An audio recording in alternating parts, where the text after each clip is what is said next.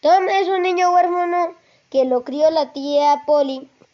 Una vez se le escondió y la tía Polly lo encontró en la despensa de los dulces.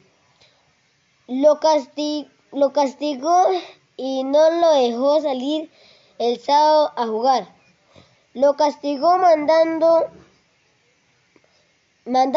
a pintar la valla de la, de la casa.